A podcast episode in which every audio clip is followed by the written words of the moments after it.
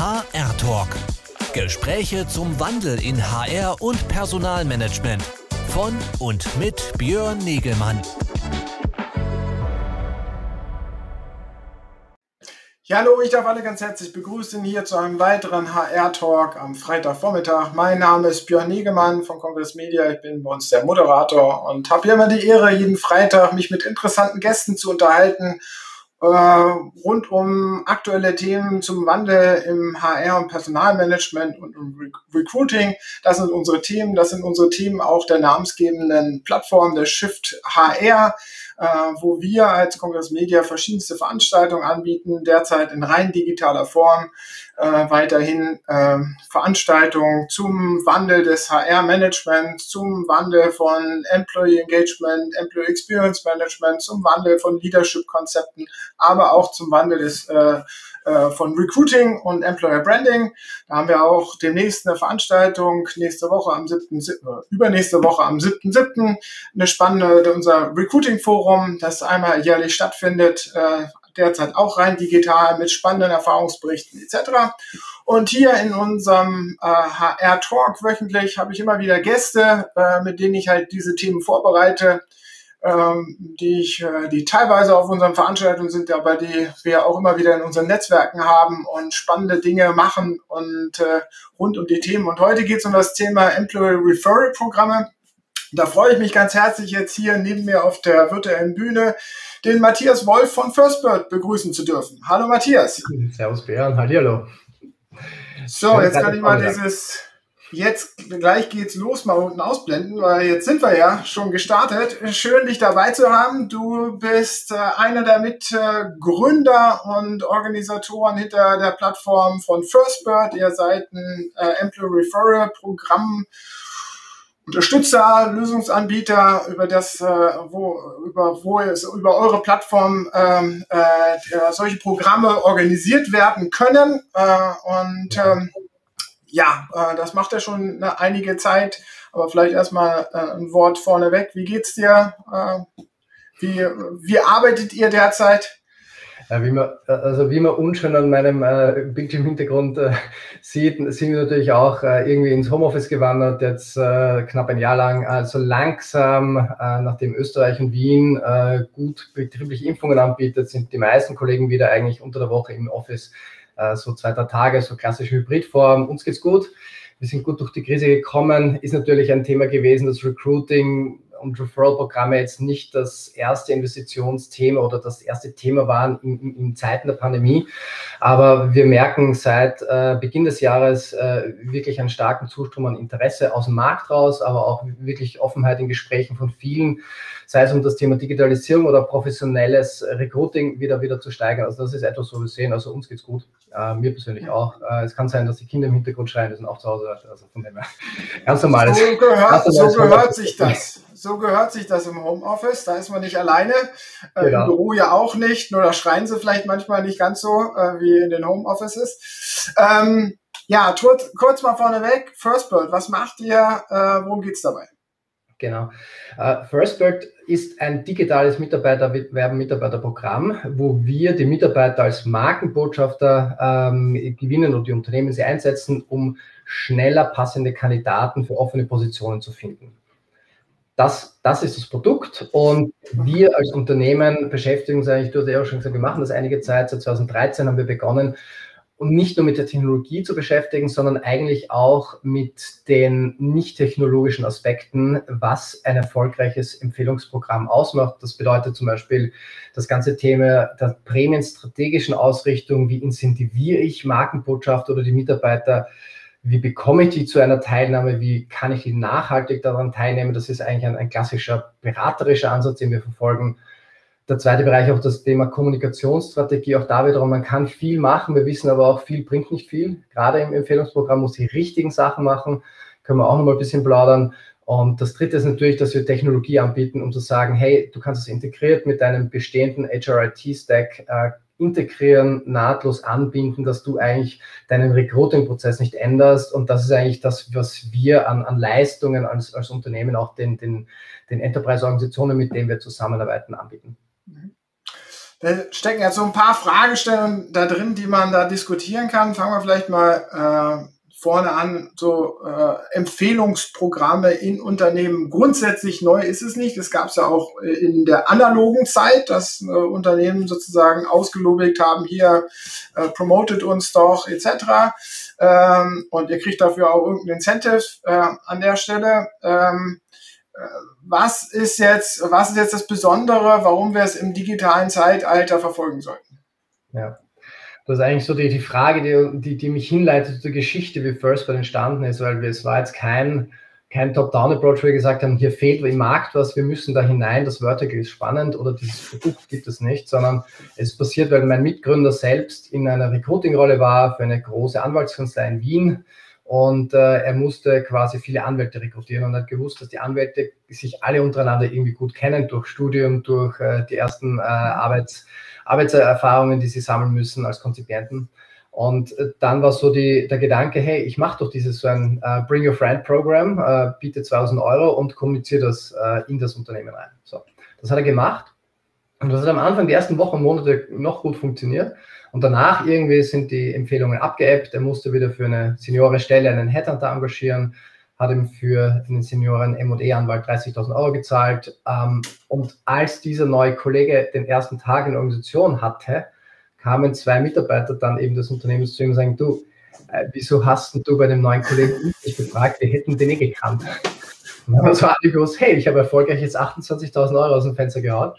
Und das war so der, der Impuls zu sagen, warum hat das nicht funktioniert auf der analogen Welle? Und da gibt es jetzt viele verschiedene Gründe, aber wenn ich die mal zusammenfasse, ist so, die Mitarbeiter denken nicht tagtäglich dran, ähm, wen zu empfehlen. Die wissen in der Regel nicht unbedingt ganz genau, welche Jobs ausgeschrieben sind.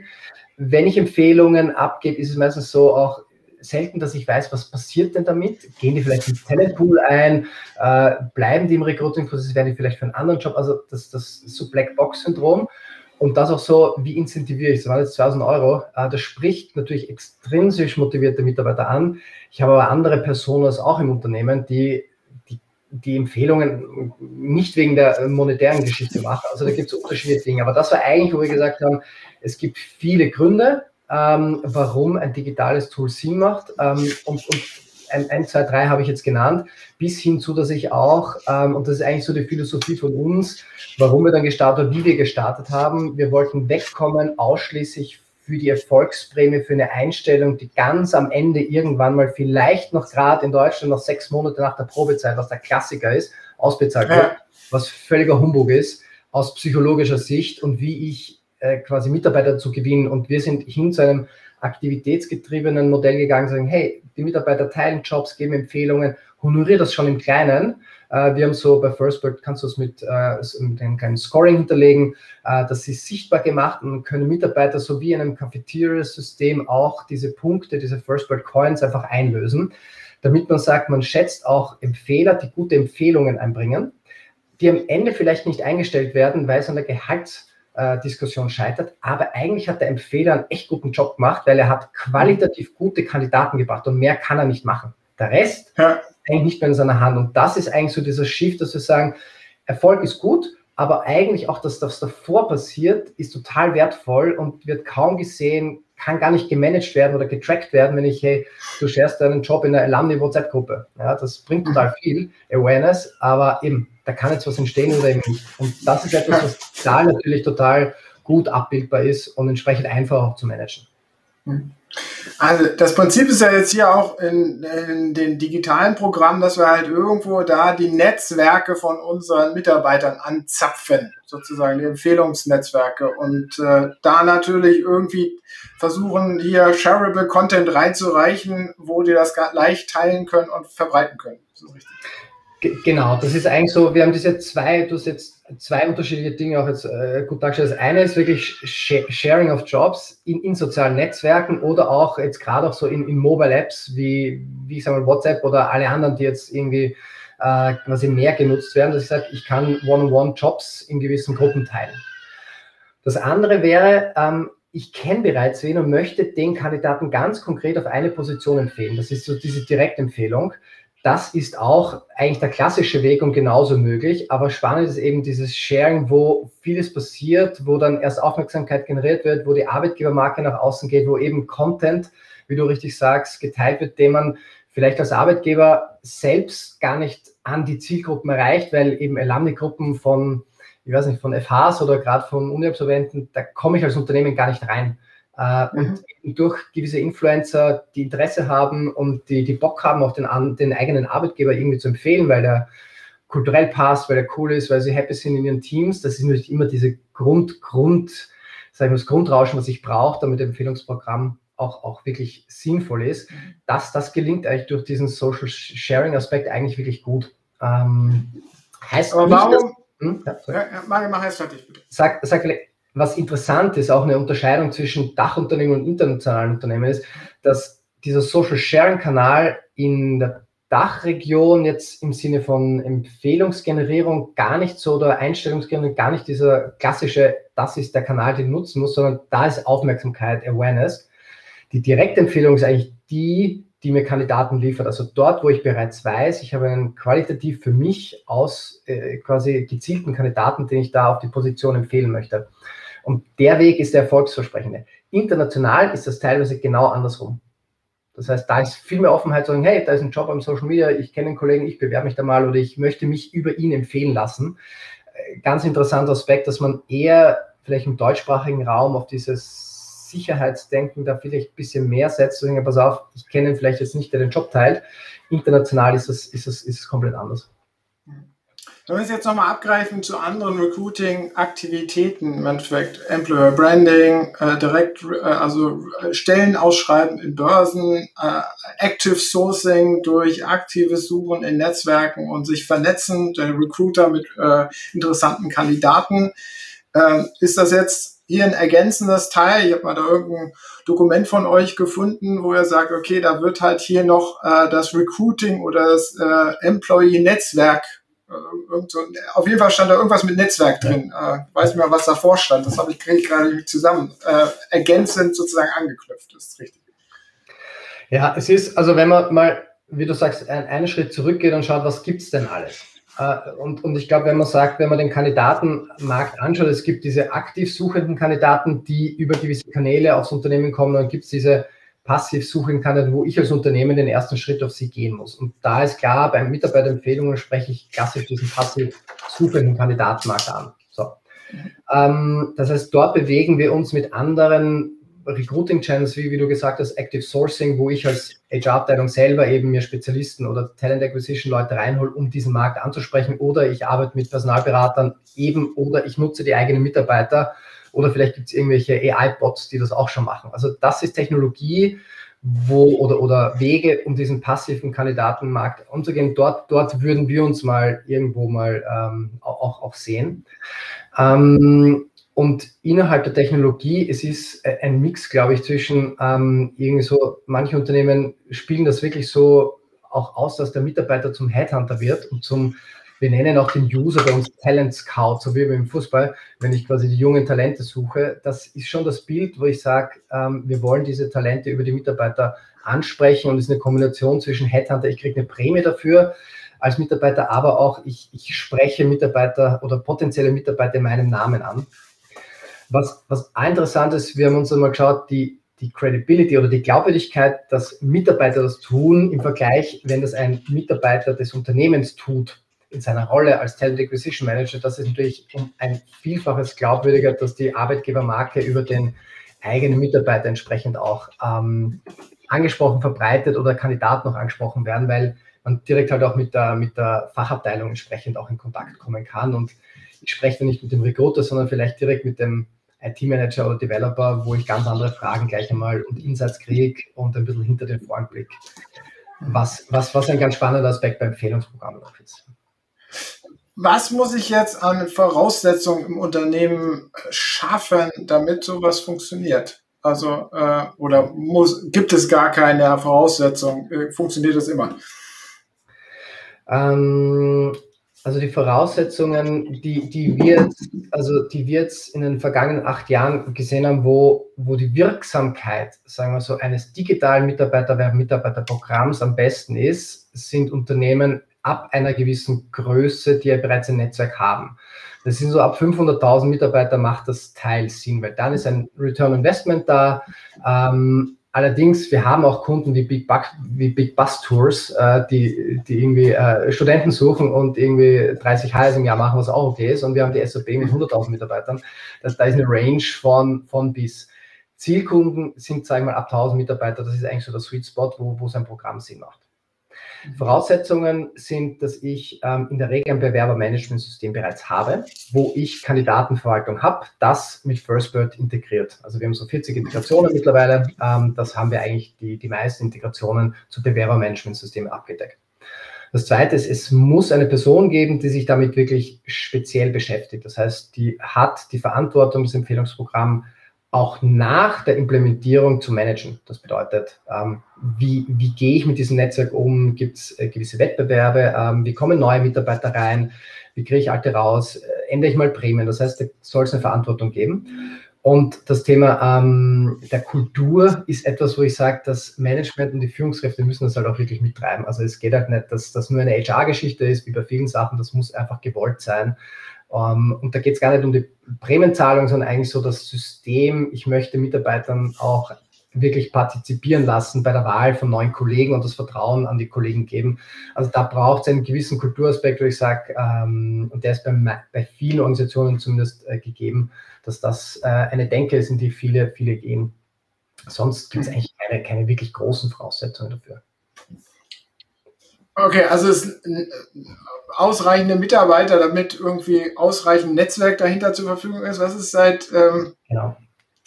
ähm, muss ich nicht doch irgendwie auch äh, vorher schon entsprechend, äh, entsprechendes Employer Branding haben, dass ich da draußen äh, auch wirken kann? Also kann ich als unbekanntes Unternehmen, also okay, wenn ich ausreichend Mitarbeiter habe, bin ich nicht ganz unbekannt. Wahrscheinlich ja. so äh, ich das schon dann. Äh, äh, aber ähm, ich stelle mir vor, dass es natürlich auch irgendwie so ein gewisses, äh, gewissen, gewisses Image da draußen noch haben muss, weil sonst funktioniert das doch nicht, so eine Empfehlung, oder?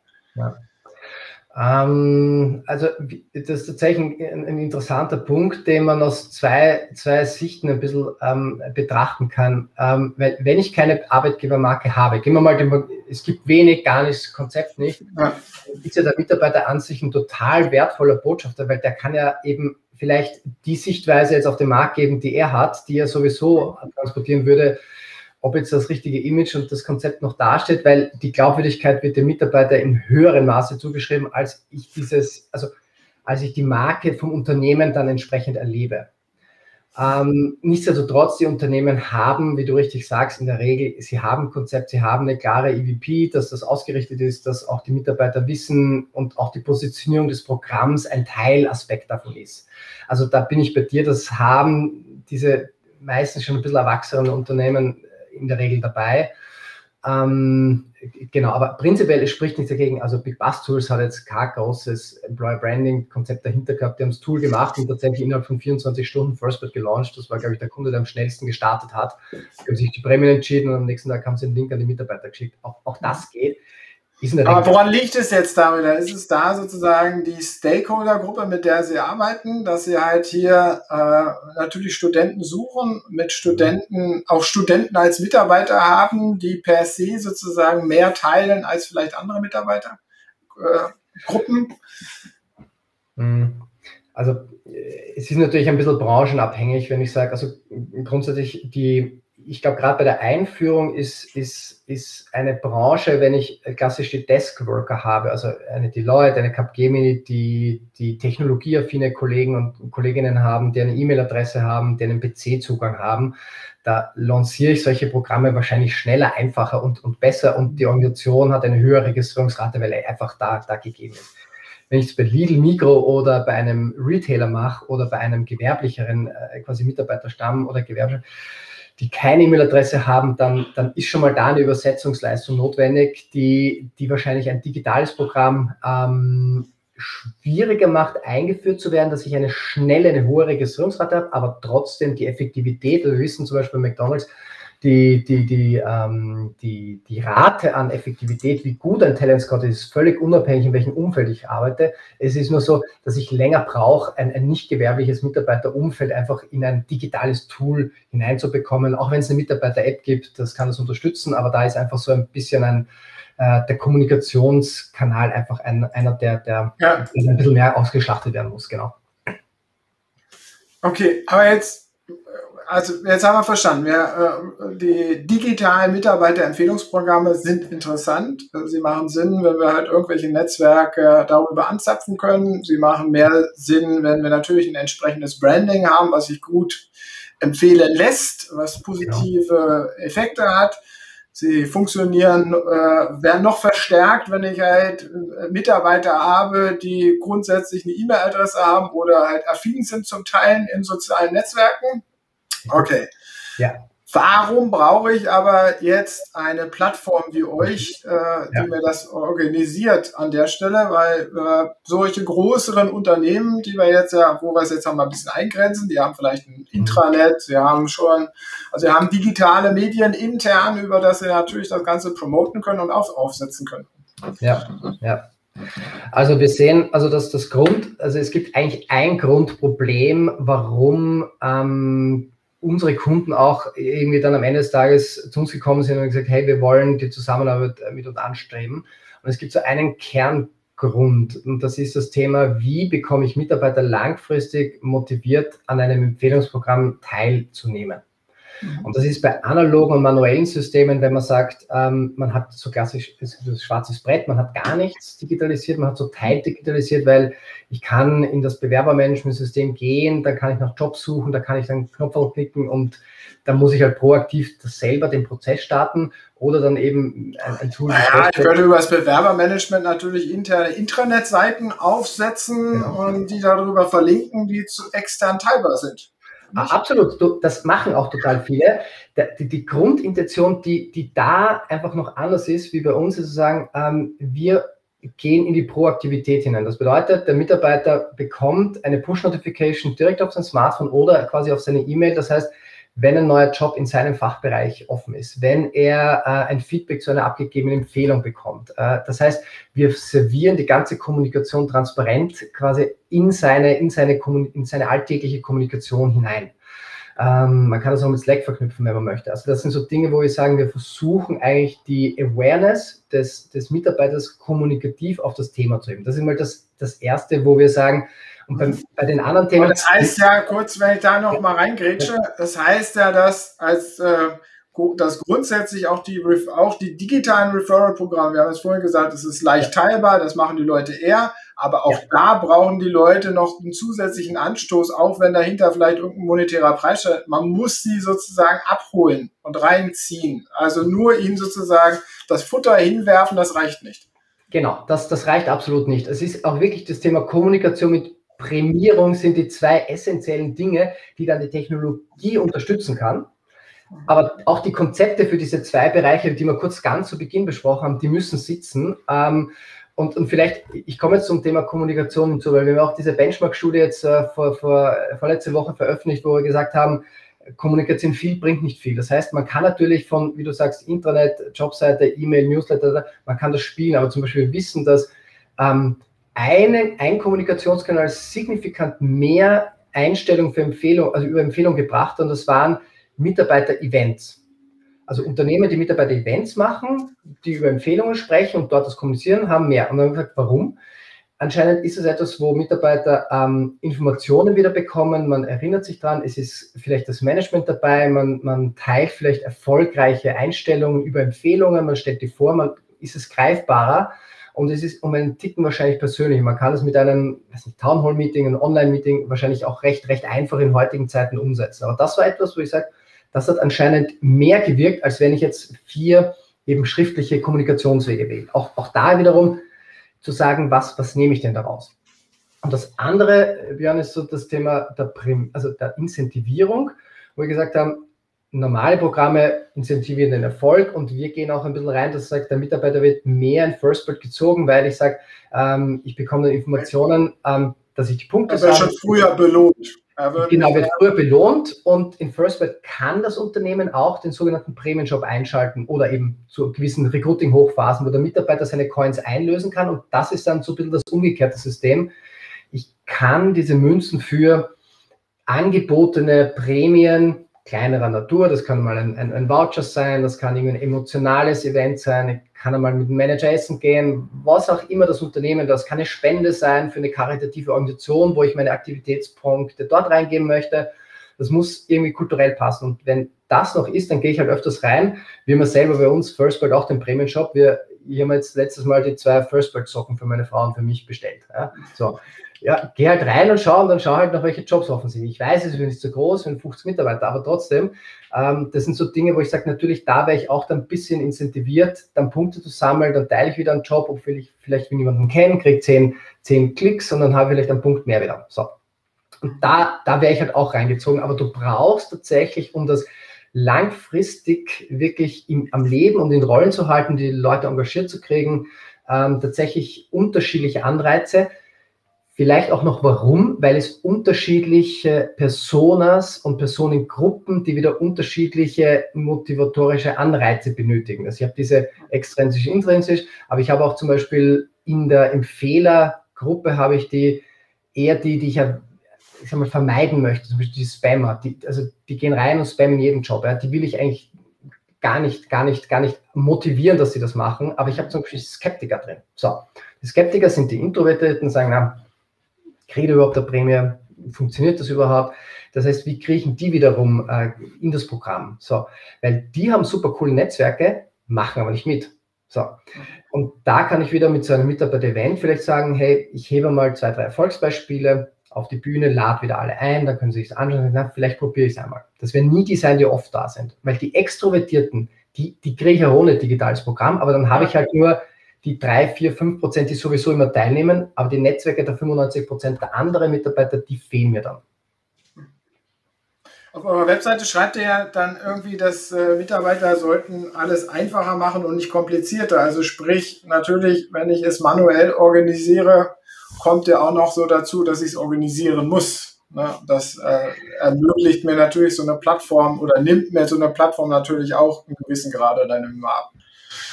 Genau. Wir, also wir wissen auch von einer, von einer recht großen, großen österreichischen Bank, äh, die uns, die uns arbeitet, die äh, aus gewissen Gründen die Integration nicht gemacht haben. Das sind so sechs bis acht Stunden Duplication Work. Also wo auch immer ich das äh, quasi äh, in einer Excel-Liste oder bei FirstBird ohne einer Schnittstelle zu einem Bewerbermanagementsystem mache, ähm, es ist ein manueller Aufwand, weil ich habe einfach zwei Datenpools, die ich pflege, wo auch immer der zweite mit Referral sein möge in der E-Mail-Inbox. Und das ist natürlich für alle Unternehmen, die irgendwo ein System haben, das muss integriert sein. Alles andere ist für den Recruiter einfach nicht, ähm, nicht administrierbar und macht auch keinen Sinn. Und vielleicht auch nicht nur der Kandidat muss einfach administriert sein. Wir sprechen vermehrt ähm, über das Thema der Prämienadministration. Also gerade bei großen Unternehmen, die sagen, ich habe vielleicht Geld, äh, Incentives, wann erfährt denn dann die Lohnbuchhaltung, wann ich wem welche Prämie äh, quasi auszahle und ob ich die Prämie auszahle, weil vielleicht ist der Mitarbeiter am ersten Arbeitstag auch nicht angekommen. Das ist ja auch nochmal ein großer Aspekt, wo vielfach vergessen wird, wo Prämien falsch ausgezahlt werden, wo wir das auch eben entsprechend integriert mit gewissen Berichten anreichern oder direkt ähm, über, über Schnittstellen anbieten. Ja, das muss man natürlich auch berichten. Also das ganze Abrechnungs, die ganze Abrechnungsthematik dahinter und Verbuchung und Versteuerung natürlich der ganzen Thematik. Äh, wenn man das manuell macht mit, mit mehr als zwei Mitarbeitern, dann ist das, glaube ich, schon ein Batzen Arbeit. Ähm, wo stehen jetzt die Unternehmen bei diesem Programm? Also mal abgehoben, äh, nicht nur von eurem Kundenstamm gesehen, sondern allgemein in der Branche. Da gibt es ja noch mehr solcher Plattformen und Programme. Äh, erstmal allgemein solche Programme. Ja findet man ja immer wieder, aber ich finde immer noch nicht so jetzt im Vergleich zu anderen Recruiting-Aktivitäten wie äh, Active Sourcing äh, oder äh, weiterhin dem altmodischen Einstellen von Stellenausschreibungen, hat das immer noch so ein Schattendasein natürlich, obwohl es eigentlich ja ganz viel Potenzial hat. Ähm, ja. wie, wie bewertest du das? Ja, Ähm, also wir haben gestartet und zu Beginn unserer der ersten drei, vier Jahre haben wir irgendwie ähm, das Gefühl gehabt, dass wir das Thema Empfehlungen noch den Unternehmen erklären können, warum Mitarbeiterempfehlungen überhaupt Sinn machen. Und ich glaube, wir sind jetzt weg in dem Bereich, dass eigentlich sämtliche Unternehmen, also laut unseren Studien, die wir gemacht haben, jetzt wiederum haben wir darauf gekommen, dass also 72 Prozent aller Organisationen oder ich glaube in Dachraum 68 Prozent aller Organisationen, die haben ein Empfehlungsprogramm. So, da gibt es irgendwas, wo ein kleiner Prozess läuft. Das heißt, viele beschäftigen sich damit. Was tatsächlich sehr häufig nicht bekannt ist oder auch ähm, diese Transferleistung ähm, passiert, ist sagen, ja, wieso brauchen wir ein digitales System? Weil gar nicht die Bekannte, dass es vielleicht bis zu 30 Prozent aller Mitarbeiter über die eigenen Mitarbeiter rekrutieren kann und, und das in manchen Bereichen echt, echt ohne großen Aufwand, wenn FirstBird eingeführt, auch tatsächlich passiert. Und mhm. das ist etwas, wo wir von unserer Seite den Auftrag an uns selber sehen und auch an den, an den Bereich, das weiter auszubauen, dass wir äh, das Thema Education, gerade warum ein digitales System ähm, einen sinnvollen Wertbeitrag schaffen kann. Und wir bieten auch Business Cases an, einfach auf basierend auf, auf Zahlen anderer Kunden, für einen anderen Kunden einfach mal hochzurechnen und sagen, was könnten bei dir rauskommen? Und dann siehst du, was, was dein Investment theoretisch für eine Auswirkung hat. Ähm, also das sind so Aspekte, wo wir stark sehen, es, es ist noch Aufbauarbeit, gerade im Bereich der digitalen Nutzung des, des Themas Empfehlungen. Es ist nicht das Top-1-Thema bei vielen quasi anderen. Da, das sind andere digitale Themen natürlich, mit denen wir uns gar nicht im Referral-Bereich, also vom Onboarding und wie du gesagt hast, Active Sourcing gibt es andere Tools. Und das ist etwas, diese Awareness zu schaffen, wo es hingeht ähm, glaube ich, echt wichtig. Und da, wo wir auch äh, quasi arbeiten werden, da werden wir im, im Laufe des Q3, Beginning Q4, ähm, auch so ein bisschen in die Richtung Referral Masterclasses anbieten, wo man sich einfach wirklich auf einer eigenen mhm. neuen Webseite dann sich wirklich das Ganze mal von vorn bis hinten von uns oder von Kunden oder mit Experten einfach mal wirklich in so einer Art ähm, Online-Kursbuch sich wirklich mal anschauen kann. Und das werden wir stark auch in den Markt dann hineintragen. Aber hat sich das im letzten Jahr irgendwie verändert, jetzt durch die Corona-Phase? Ich meine, wir wissen ja alle, dass natürlich, du hast vorhin das anfangs gebracht, dass ähm, das äh, zunächst war erstmal Einstellungsstopp mit Recruiting, war es am Anfang ein bisschen schwierig. Das hat sich dann natürlich wieder gelegt, ist klar. Ähm, äh, als sich dann gelegt hat, ist alles viel digitaler geworden, ist auch klar. Äh, ja. Unternehmen haben mehr digitale Aktivitäten auch im Recruiting unternommen. Äh, wir haben ja aber auch festgestellt, dass auf der Konsumerseite, also sprich dann auf der Mitarbeiterseite, durch den Lockdown immer mehr Leute sozusagen sich ja jetzt dann halt auch wieder aus dem, so, äh, dem äh, äh, Real-Life-Distancing sich in das Social äh, Networking reingestürzt haben, sozusagen, um das auszugleichen. Also, und da ist ja jetzt ein immenses Potenzial auch an Leuten in sozialen Netzwerken aufgetaucht, die vorher jetzt gar nicht so aktiv in sozialen Netzwerken waren. Da müsste doch eigentlich dieses Referral-Programmaktivität eigentlich jetzt einen Höhenflug bekommen haben im letzten Jahr, oder nicht? Ja. Ähm, ja, es ist also auch da wiederum, ähm, wir haben, also wenn wir jetzt mal das Jahr 2020 uns mal anschauen, was wir auch auf der Statistik an, an Daten äh, eingesehen haben, sagen, wie die Aktivität der User generiert. Also die ist ähm, global äh, im März äh, eingestürzt, 2020. Und interessanterweise, wir waren nahezu auf demselben Aktivitätsniveau eigentlich wieder rauf im Mai, Juni 2020. Was echt interessant. Also innerhalb von drei Monaten ha haben wir uns von der Aktivitätsseite erholt. Ähm, und dann gab es natürlich ein paar Up and Downs, je nachdem wann Lockdowns in, in Deutschland waren und so weiter. So, das hat eigentlich recht, immer recht stark korreliert. Unternehmen dann vorsichtig waren, je weniger Job ich publiziere, deswegen desto weniger Job kriegen wir und desto weniger Möglichkeiten gibt es, ihn zu empfehlen. Ja. Marktseitig. Und am, und am Anfang waren die Leute natürlich erstmal gestresst mit der Situation. Da hatten sie auch keinen Bock auf sowas. Schon, genau, wussten ja selber genau. nicht, ob sie ihren eigenen Job behalten. Warum sollten sie da irgendwelche anderen Jobs promoten? Richtig, äh, richtig. Auch, auch das Thema der Sicherheit überhaupt. Kann ich meinen Arbeitgeber empfehlen? Gibt es überhaupt ja. und, und so weiter. Man war viel unsicher da. Auch das Thema der Mobilität selbst von, von externen Kandidaten zu wechseln, war natürlich am Anfang eher gering. Das ist wieder ne, normaler geworden, aber trotzdem noch ein bisschen hesitant im, im Markt. Und das, das ist so ein bisschen das Kandidatenbild. Also ich sage mal, von Mitarbeiterseite hat sich die Aktivität eigentlich nahezu nach diesen ersten drei Monaten normalisiert. Unternehmen- oder Arbeitgeberseitig das Interesse, also was, was ich dir wieder auf Zahlenbasis rückmelden kann, wir haben so viele Anfragen mit Ende Mai bekommen, nahezu so viele Anfragen, wie wir das komplette Jahr 2020 an Anfragen hatten. Und du weißt, es gibt keine Messen, es gibt keine Kongresse, es gibt nahezu nichts, es ist alles online und das überrascht doch, äh, dass es so schnell, so rasch wieder zurückgekommen ist. Und wir sehen eigentlich, dass ähm, auch international der Zuspruch eigentlich an, an, uns jetzt mal eigentlich gestiegen ist. Das heißt, wir sind natürlich im deutschsprachigen Raum aktiv, aber das hat sich eigentlich auch für uns schön erweitert. Das heißt, unser, unser Ziel ist eigentlich, das Thema weiter zu platzieren. Ähm, es ist, wir wissen natürlich auch, auch die Suchbegrifflichkeiten in Google Search, schauen wir ein bisschen an. Die sind natürlich äh, nicht brutal raufgegangen, aber ein bisschen rauf. Also das sind so alles kleine Indikationen, dass 2021 das Thema eigentlich wieder so ein bisschen weiter steigt, wo es 2019 oder Anfang 2020 aufgehört hat. Naja, der Druck ist ja da. Also der Druck ist ja weiter da, gute äh, Talente zu finden. Äh, und auf der anderen Seite äh, haben wir ja jetzt auch den Fort, äh, vielleicht jetzt ein bisschen zurückgehenden Einschränkungen natürlich, aber natürlich ist man immer noch vorsichtig mit irgendwo auch äh, äh, analogen Aktivitäten zur Kandidatengewinnung, also sei es halt irgendwelche äh, äh, Events, Recruiting-Events, wo man äh, äh, Kandidaten kennenlernen kann im Hochschulbetrieb oder sonst was. Das gibt's ja alles im Moment nicht. Also da, da, das muss ja irgendwie aufgefangen werden an dieser Stelle. Also das äh, kann ich schon nachvollziehen, dass da natürlich da dann auch irgendwie neue Wege gesucht werden und das äh, in, in, in diese Kanäle mündet. Ähm, ja, super spannend. Ähm, was ist denn, äh, also du hast ja schon gesagt, du, eure Vision ist, dass das weiter steigt. Ähm, äh, jetzt im Vergleich, äh, äh, was siehst du mal so eine Endvision im, im, im, in dem im Toolset sozusagen der verschiedensten Kandidatenansprachemöglichkeiten, äh, wo räumst du sozusagen Referral-Programmen oder welche Positionen räumst du Referral-Programmen irgendwann in der Zukunft mal ein? Ja.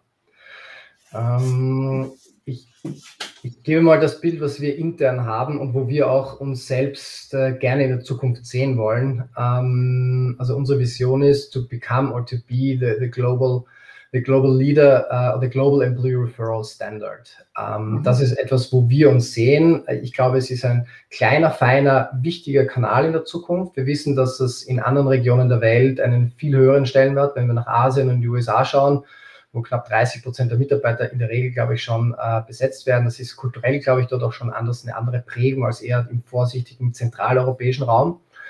Und Aber das ist jetzt ein ganz interessanter Punkt. Also du siehst, ihr wollt euch, ihr wollt groß werden, ihr wollt natürlich auf dem Markt der Möglichkeiten der Anbieter dort eine entsprechende Position einräumen. Äh, verstehe ich diese Position, würde ich auch machen als Anbieter.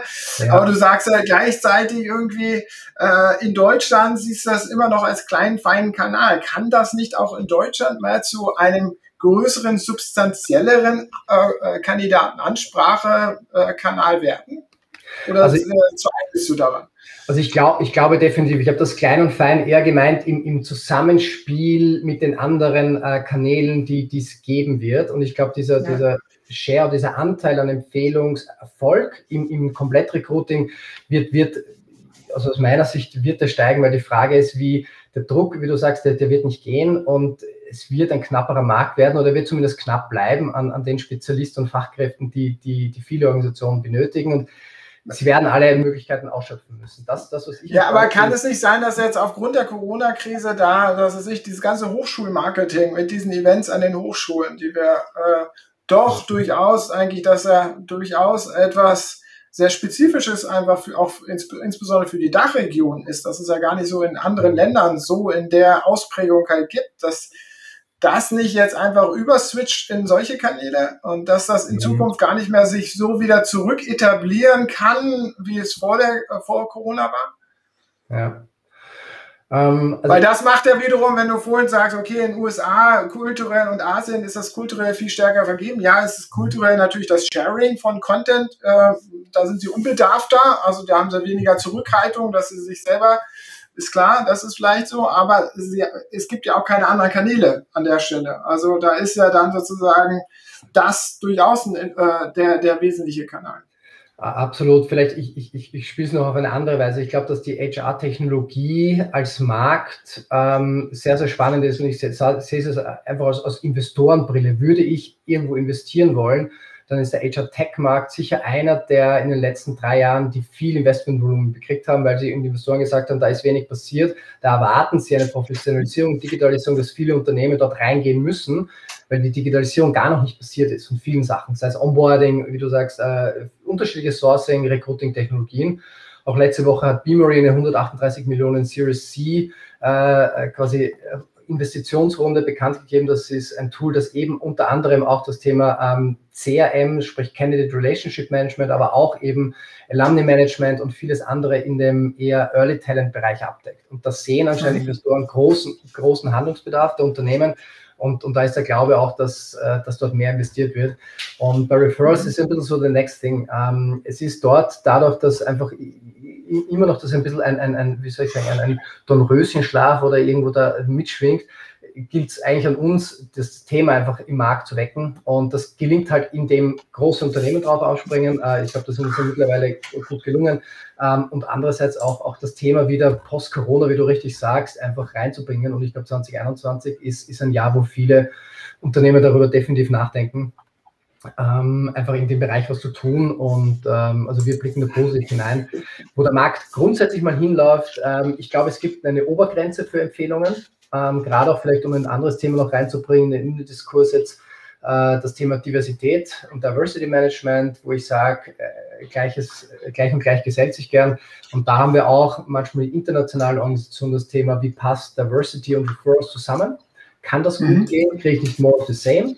Oder kann ich das spezifisch auch nutzen, um diverse Talente ähm, äh, quasi ans Unternehmen anzuziehen? Und ich glaube, das ist auch noch ein spannender Mix, wo wir auch sagen, ich glaube, es gibt einen natürlichen Deckel. Ich will nicht alle über Referrals besetzen und nicht zu viele und dass da eine Diversität eben entsprechend auch gegeben ist. Pinterest sagt zum Beispiel für gewisse Diverse Hire gibt es eine höhere Prämie. Also die arbeiten natürlich auch, auch in unterschiedlichen An An Anreizsystemen dazu.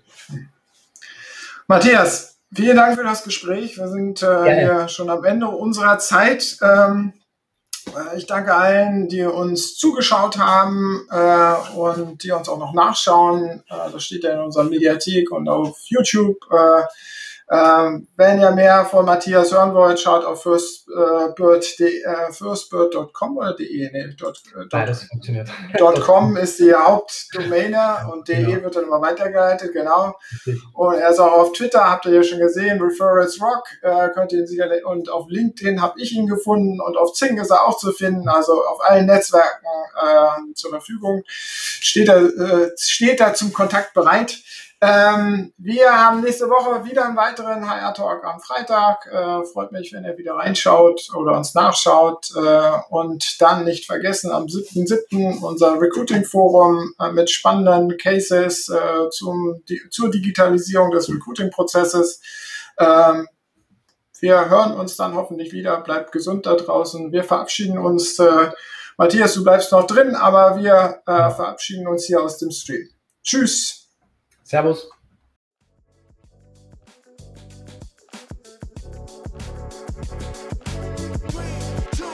Das war der HR Talk mit Björn Negelmann. Weitere Informationen auf der Plattform zum Wandel in HR und Personalmanagement www.shifthr.de